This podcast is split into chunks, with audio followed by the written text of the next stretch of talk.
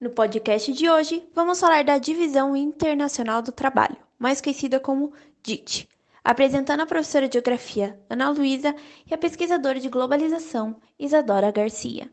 A Divisão Internacional do Trabalho, mais conhecida como DIT, trata-se de uma divisão produtiva internacional aonde os países subdesenvolvidos exportam matéria-prima e mão de obra barata e oferecem aos países mais desenvolvidos e industrializados benefícios como não pagar impostos. Essa necessidade surgiu porque não é possível que só um país consiga produzir todos, todas as mercadorias sozinho.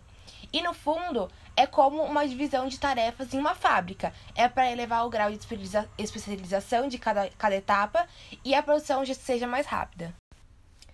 Existem três fases do DIT. A primeira fase ela foi chamada de capitalismo comercial, porque ao longo do século XV e XVI Nesse período de início de grandes navegações e a expansão da civilização europeia e o início do capitalismo foi caracterizado pela manufatura, que é a produção manual, e a extração de matérias-primas, e o metalismo, que é o acúmulo de metais preciosos, fruto da, do processo de colonização dos países.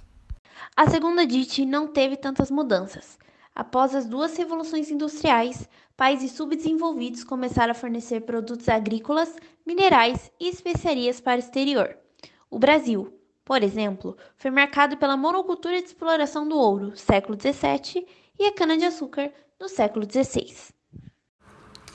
Com a consolidação do processo de globalização, houve a necessidade de reorganizar a DIT. Então surge a Terceira Divisão Internacional do Trabalho, ou Nova DIT onde os países desenvolvidos vão exportar sua tecnologia para países subdesenvolvidos, e os subdesenvolvidos, por sua vez, exportam para os desenvolvidos commodities, que são os produtos primários, como petróleo, soja, carne bovina, entre outros, que são super necessários.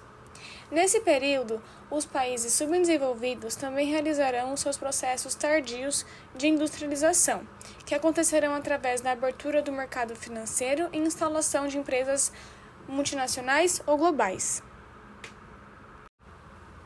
Uma das críticas à DIT é que seu processo se dá de maneira desigual, onde países industrializados costumam levar vantagem no comércio global, Além disso, as empresas transacionais buscam seus próprios interesses, sem considerar as consequências sociais, econômicas e ambientais nos países onde suas filiais estão instaladas.